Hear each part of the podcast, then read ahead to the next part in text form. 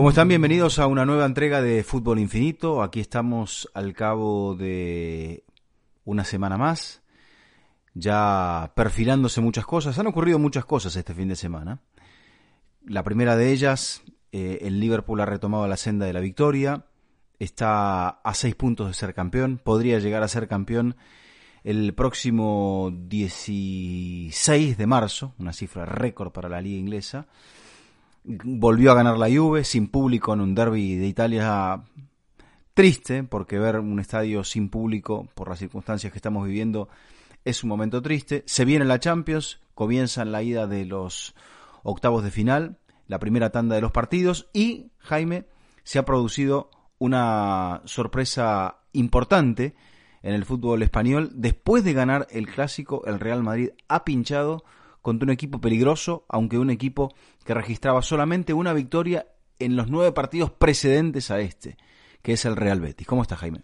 ¿Qué tal, Vizca? Un saludo para ti, un saludo para todos. No nos olvidemos que ganó el United al Manchester City y le ganó los dos partidos al City en la temporada, lo cual no es un dato menor con el contraste que existe entre ambos. Y le ha ganado tres de los cuatro que han disputado en la campaña. Sí, es exactamente tres de los cuatro, lo cual habla un poquito de, de Aunque el City lo eliminado de la final de la Copa de la Liga y después la terminó ganando. Tiene ganas de ese tema, ¿no? No, no, no. más adelante vamos. Un toquecito. Sí, vamos a hablar de eso. A ver, el tema del Real Madrid. Eh, ¿Qué le pasó al Real Madrid? Al Real Madrid terminó perdiendo frente, frente al Betis, que... Sí, sí, sí. Pero ¿por qué perdió? Sí, pero a ver, vamos por partes. Primero, para mí el primer condimento de la derrota es que el Betis jugó un partido extraordinario y que es cuestionable que un equipo como el Betis, con el talento que tiene, con lo que ha mostrado hoy frente al Madrid y contra lo que ya había mostrado al Barça, que si no es contra el Barça, que si no es por Messi, ese partido el Barça lo pierde, que esté decimocuarto, decimoquinto en la tabla de posiciones. Es, inconcebible y eso es la parte del Betis y lo que es capaz de hacer. El Madrid es un equipo que tiene alguna limitación y que a partir de esas limitaciones su margen de error es, es, es muy corto. Me parece que la alineación del día de hoy tiene su lógica, pero que es una alineación que lo deja condicionado. Esto no es una excusa, es simplemente un condicionante. La ausencia de Carvajal y de Nacho más la venta de Odriozola, provocan que juegue Militao, lo cual era el hombre correcto para ocupar esa posición. En este proceso de rotación de mediocampistas, al que le tocaba sentarse hoy es a Valverde, porque si repasamos el antecedente, eh, Valverde no juega contra el Levante, Kroos no juega con el City, Modric no juega el Clásico. Se, se reiniciaba el ciclo. Le tocaba sentarse a Valverde. Con todo esto sobre la mesa, más la lesión de Isco, Zidane dice, no tengo un reemplazante natural para Isco, Vuelvo al 4-3-3, entendiendo que no voy a tener profundidad por la banda derecha, donde eh, va a jugar Militao, y en ese 4-3-3 incluyo a Lucas Vázquez para que me haga un recorrido de banda larga. A partir de ahí el Madrid tiene el partido que habitualmente os tiene acostumbrados, con llegadas esporádicas, sin remate, sin mucha pegada, y el Betis domina el mediocampo. Le costó encontrar profundidad de cara al arco, y a medida que fue trabajando el partido, que fue arriesgando Ramos con el 0 a 0 una vez más, que fue arriesgando Casemiro con el 0 a 0 una vez más, el Betis empieza a encontrar las costuras del Madrid a espalda de los mediocampistas y así termina forzando dos intervenciones de Courtois, un tiro de esquina que termina convirtiendo eh, el tanto que lo pone que lo pone en ventaja al Betis. Hasta ahí me parece Vizca que al final del primer tiempo había pasado, habían pasado los peores minutos del Real Madrid. Y que el Real Madrid se va al descanso con un 1 a 1 por un penal forzado, sí, pero que al final parecía que la peor parte había pasado. Y creo que eh, después, si dan en la búsqueda de ganar el partido entendiendo que su momento de mayor sufrimiento había pasado, en esa búsqueda de buscar el partido, lo termina perdiendo. Bueno, creo que lo que le ocurre en el primer tiempo es que quedaba con la sensación de que el, el Betis se equivoca en la jugada del 1 a 1, es el único error que comete, y que ese error le podía llegar a pasar factura y que el Madrid no podía jugar tan mal el segundo tiempo como lo había hecho en el primero. Pero el Betis eh, se recupera bien en el descanso, sale al segundo tiempo, no es tan protagonista en la, en la etapa complementaria, pero eh, creo que sabe administrar sus esfuerzos. Se encontró con un Fekir fantástico, también con un muy buen partido de canales, eh, con aportes de todos lados, y eso, no, no volvió a cometer errores. Y el Madrid volvió a cometer errores y volvió a jugar un, un, un partido apagado. Creo que esta vez los errores vinieron de parte de Zidane, Jaime. Yo te pregunto algo. Si bien es cierto, la formación, digamos, eh, por, por las posiciones que terminaron ocupando en el campo parecía una línea de tres zagueros, daba como para que el Madrid utilizara una línea de tres zagueros en un partido como el de hoy. Pero no, salió más volcado sobre la derecha Militao, Marcelo sí más adelantado, pero teniendo en cuenta que te falta un lateral derecho, se le puede pedir el recorrido un poquito más largo a Lucas Vázquez. O sea, era un partido en el cual Zidane tenía que romper un poquito el molde y no lo hizo. Y él después se, hace, se termina haciendo cargo de la derrota porque yo creo que comprende que no mejora el equipo con los cambios, que lo saca Tony Cross. Cross se va con un cabreo importante, le da responsabilidades de armado de juego a Benzema y el Madrid recibe el segundo gol en una pelota donde Benzema muy tirado atrás trata de tirar un, un, pase forzado a Ramos que intercepta guardado y Cristian Tello cambia por gol. Es cierto que Zidane su virtud es, es, inventar y a partir de inventar sacar situaciones positivas y también sus peores errores vienen eh, en ese mismo rubro. me parece que... que inventar es leer con anticipación para poder encontrarle una vuelta al asunto y acá no se la pudo encontrar. A ver, sí, con, con el periódico puesto me parece que no lo encuentra pero también. No, no, no. El Madrid no estaba jugando bien, Jaime. No, no estaba jugando bien. Lo salvó en una eh, en un pelotazo de Fekir, lo salvó Courtois. Después eh, Joaquín se pierde un gol claro. A ver, pero, eh, el Madrid no generaba mucho peligro. Pero cómo, correcto, y no lo vamos a discutir, pero ¿cómo mejora Zidane o cómo piensa él que puede mejorar el equipo? Él piensa que para mejorar el equipo puede hacer un 4-4-2, que es lo que hace. podemos discrepar si estuvo bien elegir a Cross o, o debía haber elegido a Modric, pero al final para cambiar al 4-4-2 tenía que salir uno de los dos para que entre el 9 que acompaña a Benzema, para que Lucas baje de mediocampista al igual que Vinicius. Y el equipo mejora, Vizca, no nos olvidemos que ahí aparece una extraordinaria tajada de Joel, un remate en el poste y un par de remates desviados de, de Mariano. Bueno, pero el equipo iba a arriesgar demasiado en pos del gol que le diera la victoria yo creo que el Madrid lo que extrañó. A ver, pero tú prefieres que tu equipo lo pierda por ir a ganar o que lo pierda por aguantar el empate. tranquilo, tranquilo. Lo que yo prefiero es que de repente eh, Zidane pueda llegar a prever ciertas situaciones. Por ejemplo, le faltaba a Isco, ¿cómo lo, o sea, a él él sabía que le faltaba a Isco, que le faltaba a Carvajal, que le faltaba a Nacho. Son jugadores que hoy por hoy eh, Carvajal sobre todo, Isco y Vinicius son elementos fundamentales. ¿Por qué? Porque en el centro de la defensa tiene alguna que otra duda, sobre todo cuando no está Ramos. En el lado izquierdo no sabe cuándo elegir entre Marcelo y Mendy. Y Vinicius puede ser que haga goles medio con un toque de suerte, pero genera mucho Vinicius. Benzema está eh, con muchos fallos de cara al gol, el mediocampista más regular para mi gusto hoy por hoy, aparte de Casemiro, Federico Valverde. Entonces, no juega Valverde, no juega Carvajal, no juega Isco, eh, no juega Mendy. Y eso sí yo se lo achaco a Cian, porque viene con una semana en blanco, es cierto, donde el próximo fin de semana va a tener un partido contra el y después tiene que intentar la remontada contra el City. Entonces, este era un partido que no se le podía escapar, porque ahora ha perdido el efecto que había generado positivamente después del clásico. Vamos a hablar unos datitos, a ver cómo, cómo los ves ahí. Siete veces en la temporada el Real Madrid jugó después del Barcelona con la posibilidad de tomar el liderato a partir de un tropiezo del Barcelona o retomar su propio liderato. Entiéndase retomar su propio liderato la situación de hoy. Es decir, comienza la jornada del Madrid como líder, como el Barça juega primero, toma el liderato momentáneo a espera de que el Madrid complete su partido y en esas siete ocasiones que se dio este caso, en seis el Madrid no lo pudo hacer. Solamente logró sacar esa ventaja cuando el Barça pierde en Valencia y ellos ganan en Valladolid sobre la hora.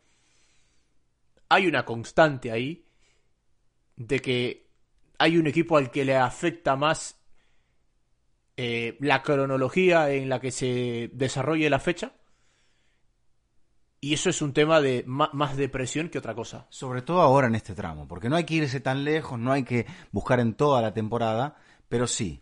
Celta, Celta fue partido que cerraba jornada. Levante fue partido que cerraba jornada y este partido contra el Betis fue partido que cerraba jornada. Últimas cuatro fechas, el Madrid ha sumado cuatro puntos de 12 posibles y con la presión de tener que ir a cumplir. Es cierto, cumplió ante la presión de tener que ganarle al Barça en el partido mano a mano, pero tampoco había cumplido en el partido donde tenía que sacar un resultado mejor frente al Manchester City. Entonces, el equipo se está quedando un poco desangelado, pero del otro lado eh, eh, tampoco encontramos un Barça que tenga muchas garantías hoy por hoy, porque creo que el Barça, Jaime, y vamos a cerrar primero al Madrid, pero el Barça había salido con más preocupaciones que certezas después de la victoria que consigue de penal ante la Real Sociedad. Sí, ya pasamos al Barça. Pregunta final sobre este punto.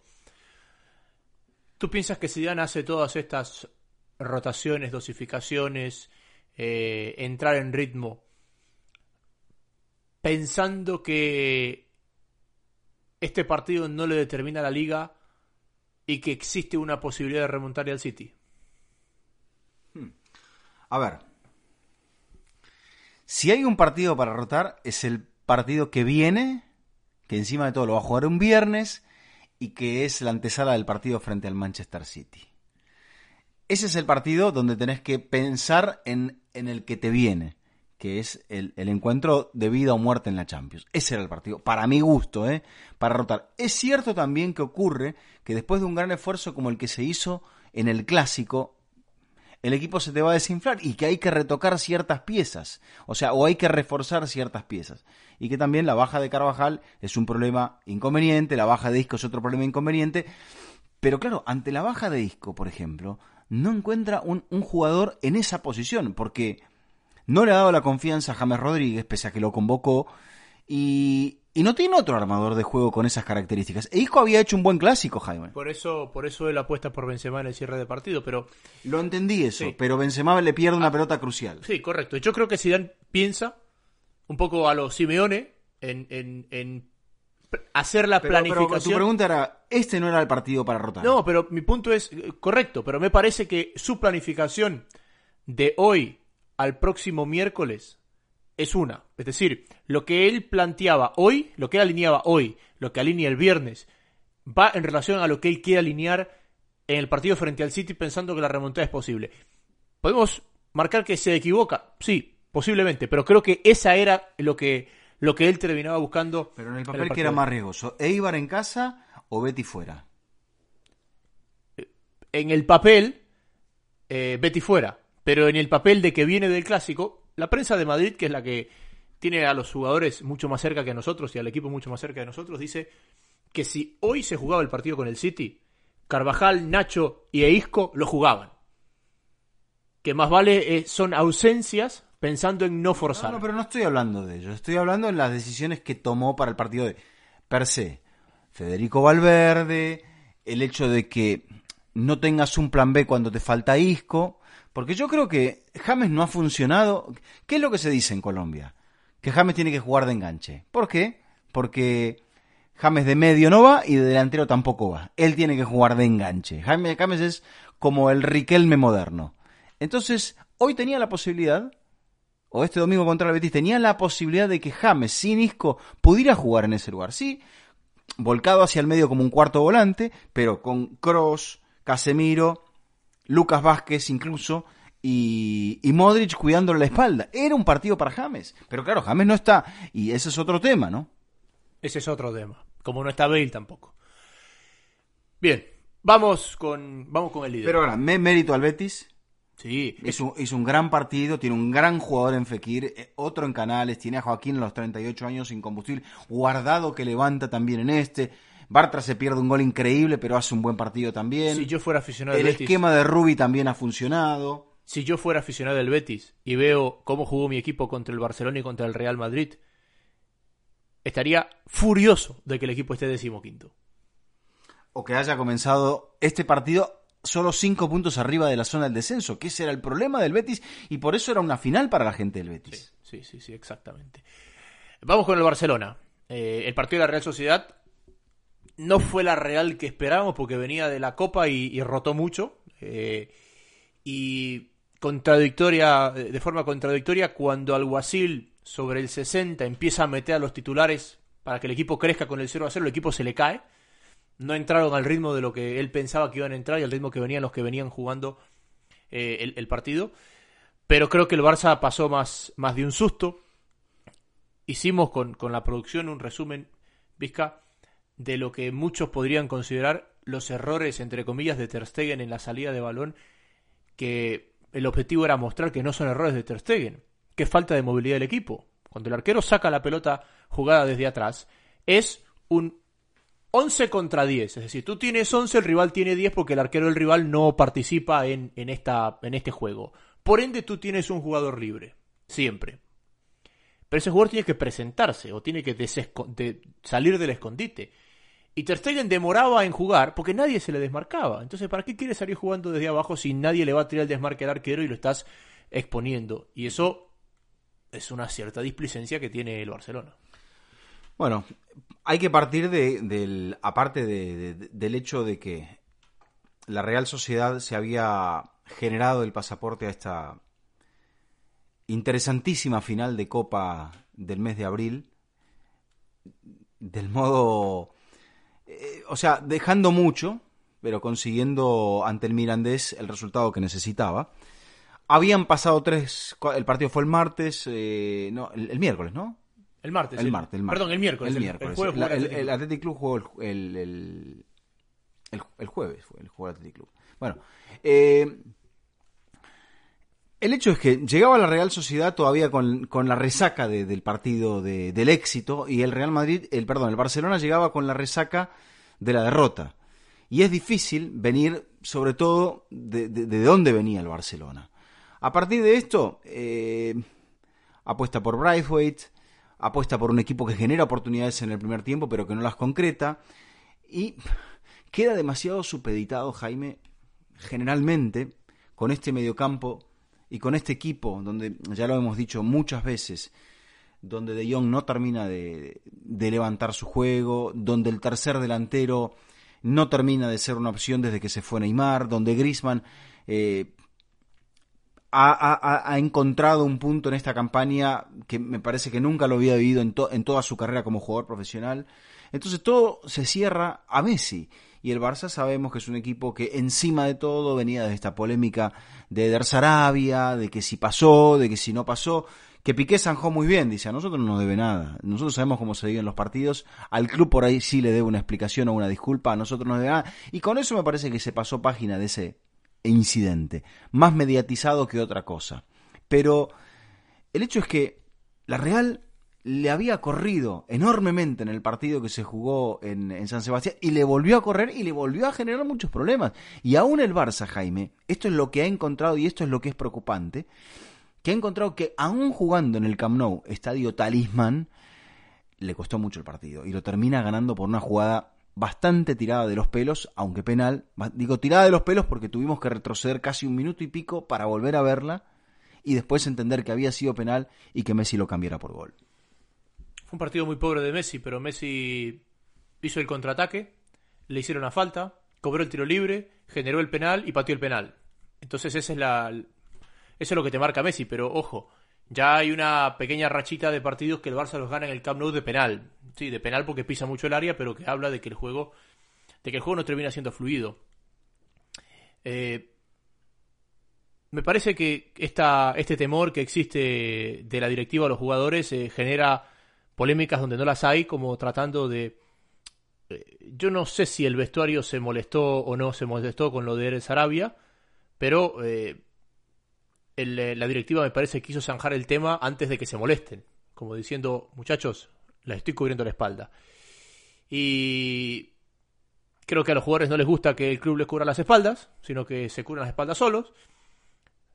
En resumen, el, equipo está en un momento tan sensible que cualquier pequeño detalle le va a generar una polémica. Y es lo que ha pasado en los últimos, en los últimos veces, Vizca. Pero en estilo de juego no lo podemos considerar así. Pero en gestión, Vizca. Se tiene está mutando en Valverde.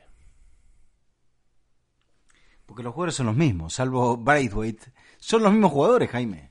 Entonces Valverde no estaba tan equivocado. Lo que sí le faltaba a Valverde, y eso lo vamos a ver entrando al tramo final, es de repente un electroshock, un impulso que sacudiera al plantel para hacerlo reaccionar. Cosa que o por anticipación o por venir detrás de, un momento en el cual, muchachos, nos estamos cayendo, hay que pegarle, hay, que, hay que tomarse un café cargado, eh, eso a Valverde le pasó y eso es lo que le termina pasando factura. Entonces yo creo que la apuesta de Setién futbolísticamente tiene, ¿qué, ¿qué, es lo que tiene Jaime? De más, tiene más juegos saliendo desde atrás, tiene un poco menos de pelotazo, tiene tratar de recobrar el protagonismo a través de la pelota pero en el fondo termina. Eh, eh, eh, la cabra tira el monte. Este equipo termina jugando como venía jugando antes. sí, juega menos al pelotazo porque no tiene a Suárez. Porque yo creo que este equipo, si tuviera Suárez que te puede aguantar un pelotazo largo, pues abusaría de ese método. Lo que pasa es que entiende que ni Messi ni Grisman te van a, bajar un, pelotazo largo.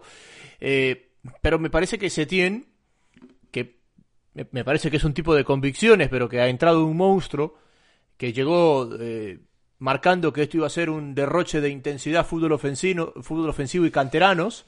Eh, no. Intensidad no va a ser. Sabía que no iba a ser. Ya, pero, pero, pero fútbol ofensivo y canteranos. Y, Ricky Puch jugó tres minutos. Ansu Fati cada vez juega menos. Eh, sí, ha, llevado siete canteranos al banco, pero jugaron tres y jugaron con partidos sentenciados. Estamos de acuerdo. Bueno, el tema es, sí. E, en una.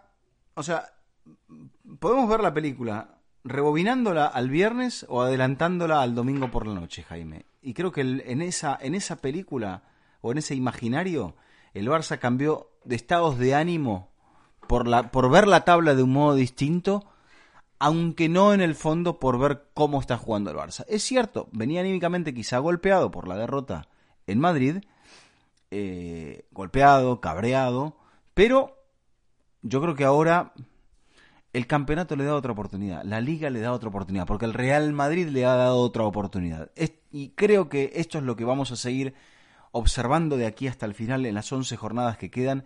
El cambio de liderato, el cambio de mando va a ser constante, porque ninguno de los dos da garantías. Hay cambio de mando el fin de semana. y puede haberlo. A ver, Barcelona tiene que ir a, a Mallorca eh, el sábado, Mallorca jugándose la vida en este tramo de temporada que es más difícil jugar con los de abajo que con los del medio. El Madrid tiene que jugar en casa frente a Eibar que va a venir de jugar el martes. El, el, Eibar juega martes con la Real Sociedad un partido pendiente y, le metieron el viernes el partido contra el Real Madrid. Eh, ¿Qué pasa el fin de semana? Eh, yo creo que el fin de semana, a ver, me da la sensación de que no va a haber cambios. Bueno, está bien. Yo creo que, yo creo que deberían ganar los dos, pero eh, Mallorca puede llegar a ser un campo tramposo, porque el Mallorca le ganó en su estadio al Real Madrid. Es una de las derrotas que tiene el equipo de Zidane y recuerdo que le hizo un partido bastante completo al Atlético de Madrid, aunque lo terminó perdiendo. Entonces, no es un local tan sencillo y, lo, puede, lo puede tomar por sorpresa al Barça, eh, que va a estar probablemente pensando en su partido del miércoles de la otra semana frente al Napoli. Pero quizá también tengamos esto, que el cambio de mando Jaime, se termina dando por el, tema del criterio del desempate. El Barça puede empatar y el Madrid puede terminar ganando y en igualdad de puntos el líder sería el equipo blanco. Claro, exacto. Ya con los dos partidos jugados, eh, el Madrid siempre será líder ante el Barcelona ante igualdad de puntos. Y después de la Champions, antes de la fecha FIFA, el Barça tiene Leganés en casa y el Madrid tiene Valencia en casa. O sea que a ver cómo llegan Leganés y el Valencia. Bueno, hemos eh, repasado otra semana más del Barcelona y el Real Madrid. Sí, en, el resto el Atlético no capitaliza la oportunidad que se le da en casa para superar al Sevilla. Se le agrega allí un actor importante, que es la Real Sociedad, que pese a perder, se puede meter en puestos de Champions si le gana el partido pendiente a Eibar, que ahora se va complicando cada vez más en el tema del descenso. Eh, un descenso que está se va calentando porque eh, se va hundiendo el español, el Leganés sigue peleando con la fórmula Aguirre, con las charlas de Aguirre, con las motivaciones de Aguirre en el vestuario. Con las bolsas en los pies para el frío. Sí, con los insultos que le hace, que le da a los jugadores en el descanso. Eh, pero ahí sigue peleando el Leganés. Con, le sacaron a dos goleadores y sigue peleando. Si el Vasco salva a Leganés del descenso, después de que le vendieron a sus dos mejores jugadores en el, en el invierno, le tienen que cambiar el nombre al estadio. Bueno, entonces eh, eh, va, a haber, va a haber pelea, esto ya lo sabemos, va a haber pelea por el título hasta el final, va a haber cambios hasta el final y también va a haber muchos cambios en la, zona del tercer, cuarto, quinto y sexto lugar. Atenti a la semana que viene porque hay derby de Sevilla para cerrar la fecha y el Betis, bueno, va a llegar con el ánimo en alto, lo va a tomar el Sevilla en medio de una serie complicada de la Europa League, así que yo creo que vamos a seguir teniendo sorpresas en esta liga que ha venido un poco más a la, a la baja en cuanto a, a, ese dominio tan acentuado y, a una irregularidad que ahora se ve un poco más, pero que, si se quiere, técnicamente ha descendido un punto, pero ha ganado en emotividad, Jaime.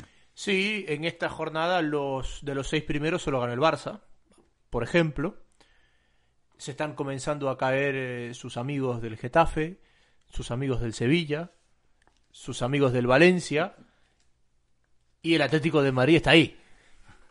Bueno, el Atlético hace rato que no pierde, pero gana muy poco. Te iba a preguntar, a ver, escúchame, escúchame esta pregunta para saltar a la Premier. ¿Qué es más importante? ¿No perder un solo partido en toda la temporada? ¿O ganar más partidos que nadie? Porque fíjate, Liverpool ya no puede repetir el invicto de eh, los Invencibles del Arsenal, ¿verdad? Del 2004. Correcto. Pero, con la victoria frente al Bournemouth, lo superó en victorias. Ese equipo de los Invencibles hizo 26 victorias. El resto fueron empates. Este Liverpool tiene una derrota, pero llegó a 27 victorias. En 29 partidos. ¿Qué es más importante en una temporada? Salir campeón. Bueno, pues teniendo en cuenta que la temporada está sentenciada.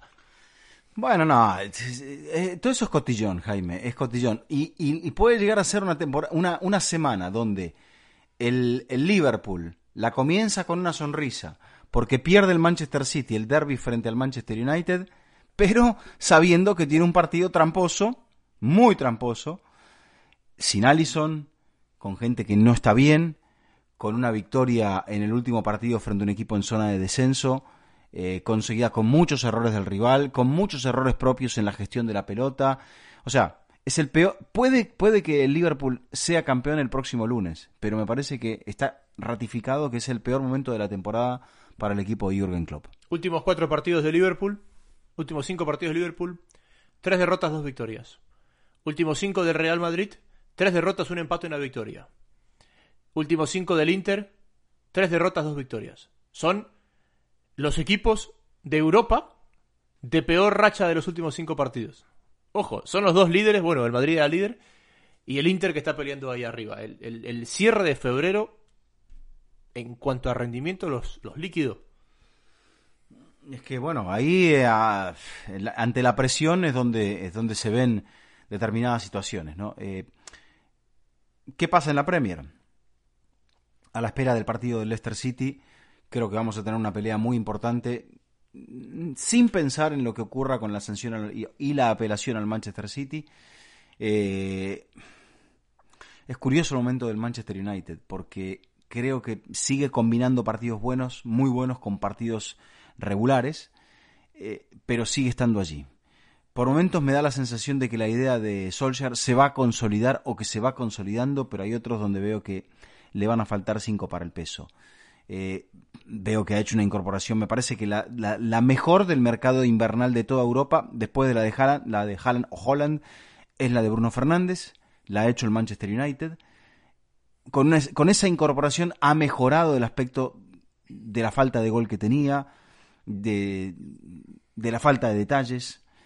Y, y, ahora sí lo veo al noruego como un poco más solidificado. Pero también veo que se está fallando mucho en la Premier, veo que el Chelsea, pese a, pese a tener una segunda vuelta que no es buena, incluso en la segunda vuelta es mejor la del Tottenham, que, nos, que lleva cuatro partidos sin ganar, eh, o cinco, si contamos todas las competencias. Entonces, uno se queda con la sensación de que ha sido una temporada muy exigente, desde las lesiones, desde lo físico, desde la cantidad de partidos Wolverhampton que, que no da su mejor encuentro y es entendible. Jaime, el otro día, jugando de local contra un equipo como el Brighton, que ha ganado un solo partido en la segunda vuelta del torneo inglés, que ya lleva 11 encuentros en la segunda vuelta, que lleva 9 partidos, 10, perdón, lleva 9 partidos sin ganar. Y, y claro, es el partido 47 de la temporada para el Wolverhampton. Es lógico que en algún momento esos muchachos se caigan. El partido de, del Liverpool fue el partido 47 de la temporada. Es lógico que se caigan. Y los futbolistas no son máquinas. Entonces, estamos empezando a ver ese desgaste que se ve más acentuado en algunos equipos que tienen 10, 12 partidos más que los rivales. Y en otros no se nota tanto, pero, por ejemplo, Atlético tiene alrededor de entre 12 y 14 partidos, no tengo la cuenta ahora exacta en la, en la mente, menos que el Liverpool. Pero ha tenido tantas lesiones, viene de una temporada de cambiar tantas figuras importantes que parece que sí hubiese jugado esos 12, 12 14 partidos de más que le saca el Liverpool. Que eso, esos 12, 14 partidos menos que tiene Atlético de Madrid eh, los hizo sin rotar. Es, es, decir, el Atlético rotar, rotar por voluntad propia la cultura leonesa en la Copa, en la, en la Copa del Rey. El resto es el mismo equipo porque no tiene, con tantas lesiones, no tenía margen de dosificar como, como el Cholo le hubiera gustado. Pero, eh, a ver, United. No deja de ser el Manchester United. Y eso lo veía hoy cuando veía el partido frente al Manchester City. Es un equipo que está al límite. Es un equipo que, si el partido le sal, no le sale medianamente bien, lo pierde.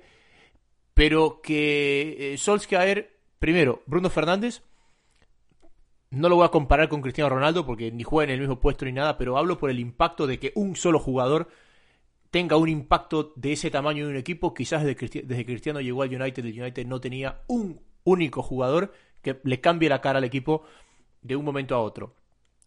Y esta consolidación de, de figuras de la casa, de, este, de esta identidad, de este sentido de pertenencia, de que la camiseta sigue diciendo Manchester United y que el equipo tiene esa mística para sacar partidos adelante, cosa que no tiene el City. E, ese es el gran lastre que tiene el City de Guardiola. E, es un equipo que se equivoca en dos, tres partidos al año, pero en esos dos, tres partidos no los gana. No, bueno, pero ahora sí jugó, sí, eh, jugó Guardiola más bien pensando en sus rotaciones antes que en otra cosa, porque él sabe que, que, la liga no la va a disputar, que es una cuestión de tiempo, que por más energía que le ponga el campeonato de liga, ya por ahí no va la cosa. No, la redención no va a llegar por ahí. Entonces rotó. No te, no te lo digo por hoy. No te jugó por con hoy. una defensa, con Cancelo, Fernandinho, Otamendi y Sinchenko, o sea, todos suplentes en el papel. Porque arrancando la temporada no era ninguno de ellos titular. Fernandinho jugando en una posición de, de, de, de defensor central, que no es la propia. Entonces, y aún así, Jaime estuvo a centímetros de esa jugada donde le anulan por el bar lo que hubiese sido el empate del Kun Agüero en un partido cerrado, que le hacen el primer gol una distracción tras una jugada de pelota detenida, donde el segundo gol llega por un error de Ederson en el minuto 96, muy presionado. Entonces, eh, yo creo que es el momento, y sí, lo, habíamos mencionado en el caso de Zidane, donde los entrenadores tienen que ver cómo van a refrescar a sus equipos pero lo tienen que hacer de un modo inteligente, no con una planilla de Excel, lo tienen que hacer de acuerdo a las sensaciones de su equipo, de sus jugadores, del rival que se enfrentan y del que se van a enfrentar en cuatro días y el que se van a enfrentar a tres días después. A ver, te noto desilusionado con, con cómo ha ido la Premier. ¿Por qué desilusionado? Bueno, porque dice que están todos cansados, que son irregulares, que no vienen bien. Eh, la liga pasa un poco más de lo mismo. Eh, es que no, o sea, salvo el, el, el, la diferencia que hay del sí. Liverpool, los demás vienen. Está, está bien. en, en, tenemos el asterisco, el, asterisco del City, que no sabemos qué le va a pasar después de la apelación. Pero no te lo discuto. Me parece... Al Leicester metido allí arriba. Tienes razón. A Mourinho llegando. Y, y, la verdad, no mejorando al equipo, pese a que algunos resultados han mejorado. Entonces digo, es un punto de nada, de reflexión, pero no. No lo digo con un, con un sentido de derrota de la liga en sí. No, lo dices con sentido de nostalgia. Que es un poco Sí, lo dices con un poco de nostalgia porque también esta irregularidad en la liga, por ejemplo, es la liga que hace 20 años hubiera ganado el Deportivo de La Coruña o que hace 18 hubiera ganado el Valencia, por ejemplo, en esta inconsistencia que hay. Y que eh, quizás la Serie A ahí medio se ha emparejado con la Lazio. Mi pregunta va a primera década del 2000, dominio inglés. segunda década del 2000, dominio español. ¿Va a haber un, un, nuevo nombre en cuanto a la liga dominante a nivel europeo? ¿O simplemente van a ser las mismas emparejadas para abajo? Yo creo que van a seguir pesando los escudos de los clubes grandes y que por el momento no se vislumbra nada claro. Tendrás que pensar y rebobinar. Por ejemplo, hace 10 años salía campeón el Inter, pero fue el único, fue el único equipo de Italia que la ganó en todo el resto de la década. Entonces, no podemos llegar a saber. Creo que los, la primera década de, de, este siglo vio a un Porto, último equipo de una liga más o menos de las de... Fuera del top 5. Sí, exacto. Ganar una Champions, vimos eh, un par de títulos del Milan. Eh, ¿Qué más nos faltó? Eh, y el resto ingleses y españoles. Y el Bayern. Y el Bayern. no, el Bayern, y el Bayern en, una en cada década. Sí, yo creo que más temprano que tarde vamos a ver a, un campeón alemán nuevamente, porque creo que si Alemania aprovecha este vacío que se está generando de rendimiento y medianamente puede retener a su talento, pueden volver a competir en Europa como lo hicieron en aquella época que la ganó el Dortmund, que la ganó eh, el Hamburgo, que fue dominada por, por el Bayern. No sé si va a ser una década del fútbol alemán, pero creo que Alemania va a meterse ahí en la pelea. Bueno, esta Champions es la excepción, no es la excepción. Están los, los, los tres ahí metidos, los tres con ventaja en la serie. Seguramente esta semana tendremos a tres alemanes en cuartos de final. Perdón, no, no, esta semana, el, a dos, porque el Bayern juega la próxima, pero tiene 3 a 0 de, de ventaja a, su favor. Correcto. Eh, así que, que con eso, ¿a dónde miramos esta semana en Champions? Bueno, a eso íbamos. Martes 10 de marzo. Valencia con desventaja ante Atalanta. Con desventaja de público también. Con desventaja de público.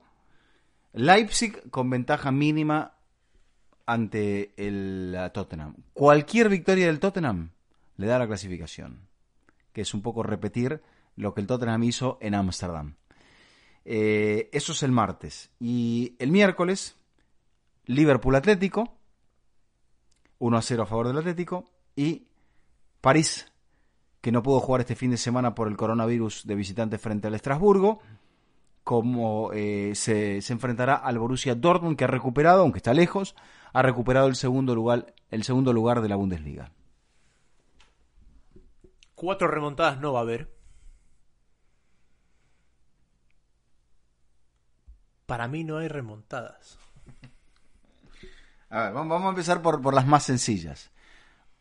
Atalanta, o sea, Valencia le tiene que meter, le tiene que ganar por tres goles o 3 a 0 le tiene que ganar al Atalanta.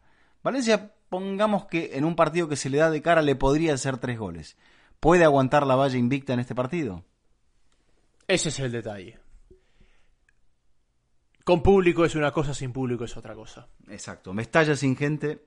Y, y Parejo ponía en el Twitter una reflexión interesante que decía, si una grada aglomerada es peligrosa en Valencia, también lo es en París, también lo es en Leipzig, también lo es en Anfield. Bueno, ojo que en París no se sabe todavía si habrá público. ¿eh? Sí, pero están tarde para saber si hay público o no, porque estamos domingo a la noche cuando estamos grabando esto. Se hizo una fumigación del estadio y todo, se está preparando para que no haya problemas. Sí, Vizca, pero eh, no, vamos a hablar de medicina. Yo creo, pero, pero si, si esto es un tema de contagio hombre a hombre, puedes fumigar el estadio. Si te llega uno con, el virus, te lo va a pasar. Correcto, correcto. No, no, no. O sea, eh, pero que cuando un club sale a fumigar el estadio, paga por una. Es evidente que está abriendo un paraguas grande para que no le salpique nada. Pero bueno, eh, entendemos entonces que Valencia lo tiene muy complicado y más aún sin público frente al Atalanta. Eh, ese mismo día, el Tottenham tiene que ir a Leipzig estaba repasando, tiene cinco victorias en Alemania el, Tottenham. Dos lo llevarían a la larga, que son por 1 a 0. Tres le darían la, el pase automáticamente. Una de ellas que fue en una mm, semifinal frente al Lokomotiv de Leipzig, justamente año 74, después perdería la final de la Copa UEFA frente al Feyenoord. Eh, yo lo que sí veo que, es que salvo que haga un muy mal partido el Leipzig, que ha empatado los últimos dos de la Bundesliga, perdón Jaime, ¿eh? no le veo posibilidades a un Tottenham muy falto de gol y sobre todo falto de, de, generarse opciones de gol. Mourinho rotó el fin de semana, salió con, salió con un esquema distinto, salió con Dyer metido entre dos centrales, con una línea de 5 o una línea de 3. Tuvo que cambiar en el segundo tiempo, lo tuvo que meter a Lo Chelsea, lo tuvo que meter a Moura. Está con los efectivos muy justos Mourinho. Y ha cerrado la jornada octavo, Jaime. Octavo en la Premier. Entonces es como que ha vuelto un poco al casillero inicial, casi donde estaba el Tottenham cuando se fue Pochettino. Estaba más abajo en la tabla, pero me parece que el grado de preocupación es el mismo. Sí, pero es un equipo que se desplomó futbolística anímicamente a partir de la lesión de Son. Es un equipo que Son, fíjate que sin Kane, solo Son le resolvía muchos problemas. Esto fue en la previa del partido frente a Leipzig, porque Son se lesiona en el partido del fin de semana antes de jugar la Champions. Contra Aston Villa. Contra Aston Villa. Y es que, a ver, eh, Mourinho puede tener sus errores, puede tener sus aciertos, puede tener su carácter, pero si tú le das a un equipo... No, no, no, es, cierto, es cierto que se cae lo de Son, pero ¿sabes por qué se cae peor todavía tras lesión de Son? Porque es un equipo que por ahí no puede, por ahí no tiene finalización, que es lo que uno puede perder con dos jugadores con tanto gol. Pero también pierde la generación. Este equipo ha perdido la generación, ha perdido el toque, porque juega más al pelotazo, porque juega más a lo Mourinho. Y, en esa mutación de estilo, ni siquiera, o sea, le cuesta mucho llegar a, opciones ofensivas porque Dele Alli no levanta, porque Lucas Moura a veces también le cuesta encontrar por su posición en el terreno, porque Lamela es otro de esos jugadores que tampoco termina de levantar, muy parecido a Dele porque a veces depende de Lo Celso y Lo Celso eh, no tiene un buen partido, y el equipo no genera. Eh, te faltan laterales, porque si descansa Orien no tiene un lateral derecho, y si descansa Davis no tiene un lateral izquierdo. Es un equipo que se ha, ido autolimitando con los partidos, con las bajas, pero me parece que también Mourinho empieza a ser un poco responsable, sobre todo después de la eliminación del otro día por penales frente al Norwich. Sí, también es cierto que la lesión de Son no le podía venir en peor momento a Mourinho porque me parece que a Mourinho le hubiera afectado menos que Son se le lesione el día que él se paró en la puerta del estadio, a que se le lesione cuando él ya había adaptado el equipo un poquito a lo que él quería de este balón largo, de la velocidad de Son. Porque Mourinho podemos discrepar del estilo y de la antigüedad de su recurso. Pero él diseña un poco un equipo para que jueguen largo para un tipo explosivo y finalizador como son. Y cuando medianamente lo había logrado, se lesiona ese hombre. Él ya se había cargado a todo el sistema de generación, ya había sacado la escoba en, la generación de fútbol, ya había eh, cargado, se había cargado a todo el tema del trabajo con, pelota, y claro, se lesiona el único, su único target, su único objetivo que tenía en el campo. Eh, a propósito, Vizca, Dinamo de Berlín en el 80, el último equipo de Alemania del Este en llegar a los cuartos de final, de la Champions. En ese momento, Copa de Europa. Bueno, eh, ¿pasa el Tottenham o pasa el Leipzig? Salvo que Leipzig se inmole, pase Leipzig. Vamos a coincidir que esta es una eliminatoria en la que si hay remontada será por un demérito de Leipzig más que por una virtud del Tottenham. O sea, que el Leipzig le ocurra lo que le ocurrió al Ajax en la campaña pasada, que sacó la ventaja, no la supo manejar y le dio a, las, a, lo poco que tenía el, Tottenham, que lo tenía Llorente, que ahora no lo tiene. Que tenía mucho más que hoy. Sí, correcto. Y que tenía un entrenador con otro tipo de recursos. Eh, entonces. No por eso mejor. No por eso mejor, correcto. Con otros recursos, exacto. Eh, último partido, que dejamos para ya el cierre del podcast. Atlético de Madrid, Liverpool, Liverpool Atlético de Madrid. Se me comió un partido. ¿Cuál? El del PSG. Ah, bueno, entonces vamos al del PSG. Vamos al del PSG. Eh, hmm, habíamos hablado del tema del público. Y por ahí hasta al PSG le conviene jugar sin público. Fundamente su respuesta.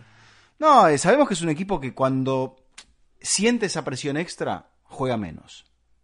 Es cierto que cuando le había ocurrido en las últimas temporadas, eh, Real Madrid hace dos, Manchester United hace una, Neymar estaba lesionado.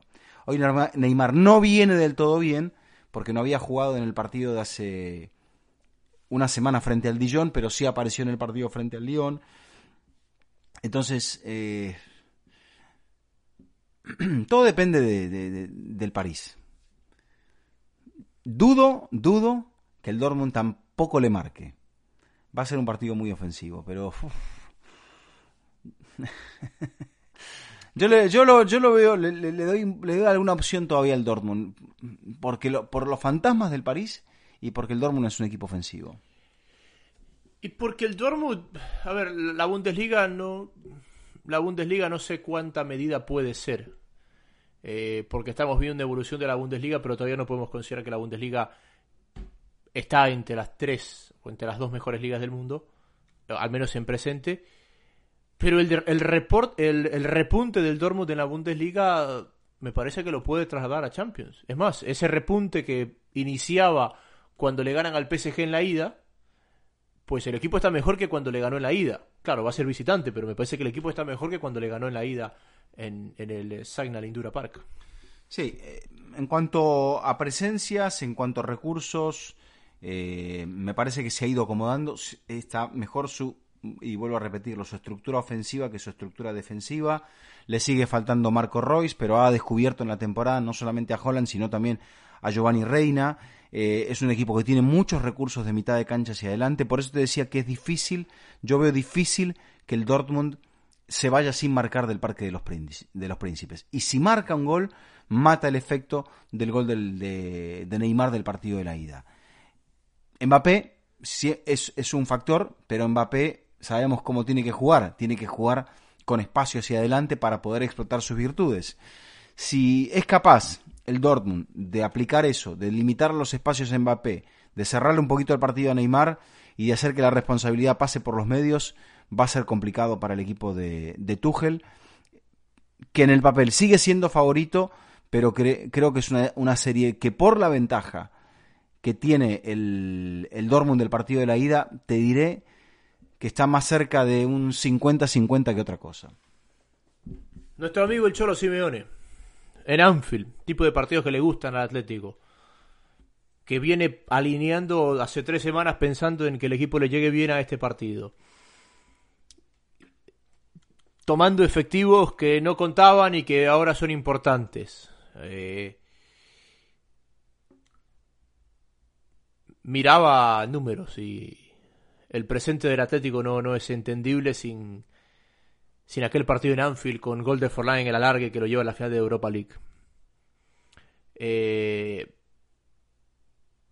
con petardos no lo van a asustar al Atlético de Madrid. Y, y Klopp va a necesitar que el equipo se le conecte en el momento más importante de la temporada o que sea una celebración amarga del título de liga del siguiente lunes. Bueno, eh, yo creo que el Atlético tiene que replicar el partido de, la ida, sin errores defensivos. Hizo un gran trabajo defensivo en el, encuentro del Metropolitano, con un muy buen partido del lado izquierdo, del lado de Felipe y del lado de Hernán Lodi. Era, era el partido probablemente más difícil de la temporada para el Atlético de Madrid, porque era el rival más incómodo, con la responsabilidad de sacar una ventaja o de salir neutro para el partido de la vuelta el Atlético saca esa, esa, esa pequeña ventaja tirando de la épica, tirando en el segundo tiempo Diego Costa que no estaba totalmente recuperado. Bueno, ahora ya está recuperado Costa, ahora ya está recuperado Joao Félix, ha recuperado a Tripié en la defensa, ha recuperado más gente en el medio, entonces da para que el Atlético sueñe. Encima de todo se encuentra con un Liverpool que es el más vulnerable de toda la temporada. Si hace un gol el Atlético, tendrá que perder por diferencia de dos. Eh, honestamente, creo que el Atlético llega a la vuelta con muchas más posibilidades de las que llegaba a la ida, Jaime. Ahora hay que cerrarlo, hay que hacer también aquel espíritu de la remontada de Anfield que se da en el encuentro frente al Barcelona es algo que fue increyendo. ¿Por qué? Porque el equipo ya, y yo tuve la fortuna de poder estar en ese estadio, la gente del Liverpool, Jaime, llegaba con la idea de que no había forma de que dieran vuelta a esa historia.